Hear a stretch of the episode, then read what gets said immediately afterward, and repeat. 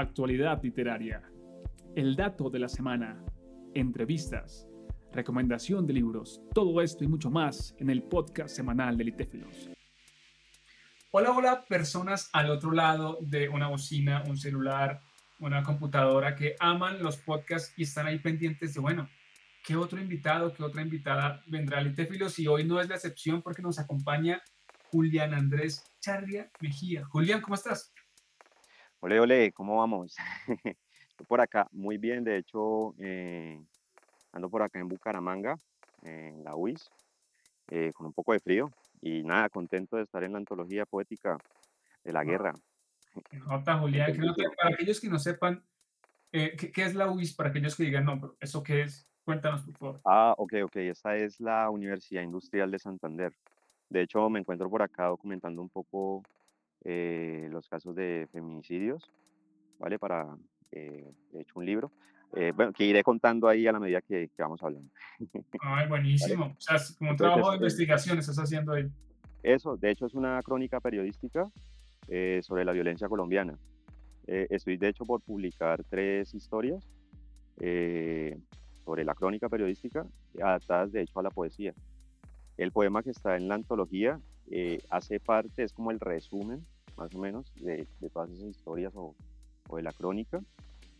Eh, eh, el poema, de hecho, que está aquí en, en Litéfilo, en, la antología, es como el, da el significado de la crónica en general. Buenísimo, genial, genial. Pues bueno, que, que te vaya muy bien nutriendo ahí ese trabajo periodístico. Y cuéntanos antes de llegar al poema, porque sí hay bastante que conversar al respecto, cuéntanos uh, qué haces. Entiendo que estás estudiando, qué estudias. Cuéntanos un poco, por favor. Ok, ok, ok. Eh, en el momento me encuentro, de hecho, eh, dando como una pequeña gira eh, de la colocación de un libro que se llama Ecos del Silencio. De hecho, son las tres historias que ha comentado anteriormente. pues son historias basadas en en vivencias colombianas, eh, personas que han sido atravesadas por la violencia y de cierta forma pues con la intención de no revictimizar se adaptaron profundamente a, como, como a, la, a la poesía. Es lo que estoy haciendo ahora, de hecho soy estudiante de música también, eh, de periodismo, eh, ¿qué más? Eh, y nada, estoy por acá como también documentando y dándole al trabajo de la escritura que de hecho no hace mucho fue que eh, se me dio por escribir. Genial. Genial. Mira, como que estás estudiando y eso que estudias se cruza, como que tiene que ver, o sea, se, conecta y ahí se plasma en, en, la escritura. Eh, Julián, el, poema titulado El Paraíso. Es un poco curioso pensar en una antología sobre la guerra y que el título de un poema sea El Paraíso, digamos, cuéntanos un poco acerca del poema, cómo surge, qué quisiste transmitir, por favor. Eh, bueno, eh, más, más que todo El Paraíso, eh, digamos que es gran referencia a lo que es Colombia, que es un país muy rico en cantidad de aspectos, culturalmente, a nivel natural, de lo que es la tierra, de lo que son sus ríos, eh, Colombia es un paraíso y se lucha mucho eh, acá. Digamos que todos sabemos qué es Colombia, todos sabemos qué potencial tiene Colombia, pero nadie en realidad hace algo al respecto. Entonces, eh, digamos que es como esa contracara, ¿no? de, bueno, se puede hacer mucho, pero ¿por qué no se hace nada? ¿Por qué se continúa en, eh, en estas penas, en, tantos dolores, en, la mala costumbre que, de hecho tiene a Colombia muy, digamos, este, arropada, ¿vale? Eh, trata mucho también en ese sentido de, lo político, eh, de que aquí, aquí muchos tienen por entendido los temas de corrupción. Muchos señala, señalan la corrupción, ¿vale? Eh, al Estado en general. Pero hacia nosotros mismos, o sea, desde, desde, la persona, también se, corrompe a la vida, o sea, se, tiende a, dañar. Eh, simplemente cuando, digamos, no te pones un casco andando en moto, pues, que la ley o, no respetas el espacio de otro. Bueno, o sea, aquí hay, la violencia tiene un escalado gigantesco, ¿vale? Y, que eso se ha normalizado mucho, digamos. Comprendo. El título, el título como, como una posibilidad, como, como lo que percibes de Colombia, como ese sitio, como el paraíso que está pues afectado, violentado, herido, eso me parece interesante. Y el poema inicia, mueren aquí las voces que no encuentran camino, memorias de cortos placeres y largos olvidos, paisajes sin nombre con nubes de polvo y candela, adornados con flores que esconden profundas tragedias. Ya desde el momento uno, dime, dime qué lo que quieres decir, claro. Eh, digamos que e, es como, como que ¿Cómo te explico? Colombia ha encontrado tantas formas de violencia y ha sido tan injusta en la historia que simplemente plantamos flores encima de todas esas cosas que no se quieren recordar, porque son difíciles de recordar. Recordamos, eh, masacres, guerras de aquí, de allá, no sé, el Bogotazo, eh, la masacre del Salado, o sea, tantas cosas que han sido tan puntuales que solo han, que han partido de este país y, con las que no, ni siquiera hemos dado un paso a, la historia, o sea, no hemos volteado la página, seguimos ahí. Eh, no hace mucho, este, eh, por lo menos en Cali, a un señor, bueno, es que hay cosas tan, tan, tan pasadas de lugar eh, que uno dice que también, pues también está el, el, elogio ¿no? a, la dificultad. Vale que hemos empatizado mucho con la violencia y nos ha hecho, nos ha hecho resilientes, o sea, nos ha hecho eh, fuertes, pero no se trata de olvidar y es lo que eh, hemos estado haciendo todo el tiempo como colombianos, olvidando, olvidando, olvidando pero no sanando. no, sé, eso es como lo que entiendo al respecto. Claro, y, dime. Y es, es como una alegoría eso, de plantar flores eh, encima de, para tapar el, lo, lo, que está ahí, que no está bien. Claro, y, y pienso que, pues, lamentablemente los terrenos o los territorios en los que ha habido mucha violencia son terrenos eh, en los que no solamente esa violencia es como la única problemática, ¿sí? Esa violencia es una de las dificultades porque hay un montón, es como un síntoma de otras problemáticas. Y lo que tú mencionas acá como de plantar flores, como, como esas formas de, largos olvidos, tú dices largos olvidos.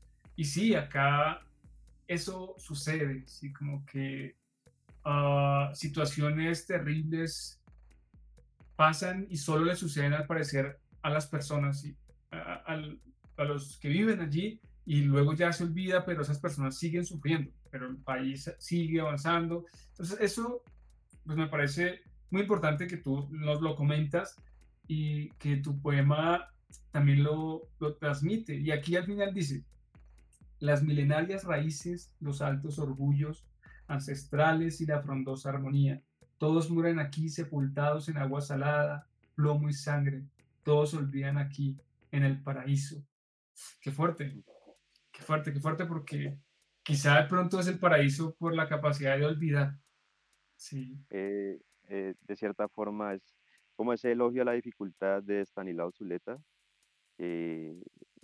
en medio de tanta incertidumbre, de tanto dolor, nos hemos hecho también muy empáticos con, con, el, con el otro, ¿vale? Eh, digamos que, pero aún así pues, pasan cosas desastrosas. Claro, no es verdad. Es verdad, es verdad. ¿Qué hay que hacer, qué, hay que hacer para que eso no continúe? Digamos, ¿en, ¿en quién está el poder para que ese tipo de situaciones no ocurran? ¿En quién está? Pues Esa es una buena pregunta. Eso, más que todo eso. La frondosa armonía, pues es todo lo lindo que tiene Colombia, todo su paisaje, sus ríos, incluso su gente, eh, tantas cosas, una diversidad muy brava, o sea, milenarias raíces, aquí nuestros ancestros cuidaron muy bien de esta tierra y llegó la conquista y la volvió mierda. Entonces hay que entender desde, desde allá, o sea, no solo desde nuestras guerras, no la guerra moderna, sino la, que viene mucho más allá. Esa también hay que curarla, porque cada vez que queremos o intentamos unirnos en pro de una causa legítima, no encontramos en qué pararnos, porque volteamos a ver atrás y que encontramos guerra, bala, eh, muerte, encontramos muchas situaciones de esas que incluso aún ahora conmemoramos, pero no la conmemoramos para sanar, sino como para tener ahí la herida abierta y que bueno, en fin, ¿qué pasó? ¿Qué sucedió? Cuenten la historia eh, verdadera de Colombia, que la gente en realidad pueda tener donde pararse, una raíz profunda, ancestral, milenaria, que nos una en conjunto, no solo como colombianos, eh, también como latinos, como eh, seres del mundo. Eso es lo que debe primar yo creo que aquí hay mucho para, para tantos que somos.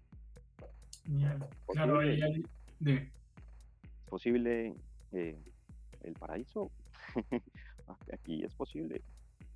que llegar a entendernos. Una, una de las cosas que, que de hecho me llamó mucho la atención respecto a la poesía es ese lenguaje sensible. Es como que hay que hablar más allá de, lo formal, de lo cuadriculado, hay que sensibilizar todo el aspecto de la vida, incluso desde el trabajo, desde lo que es el estudio, desde para qué me levanto temprano, para qué me apuesto tarde, qué hago con todos esos aspectos. O sea, la inmediatez se debe resolver, pues, es comer, es pagar un piso, es poder andar, ¿ya? Pero además de eso también se debe resolver el propósito de cada quien.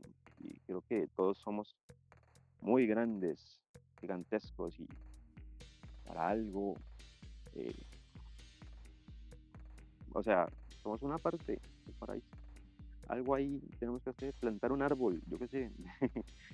Cualquier cosa que sea importante en pro de todo es bonito. Pues.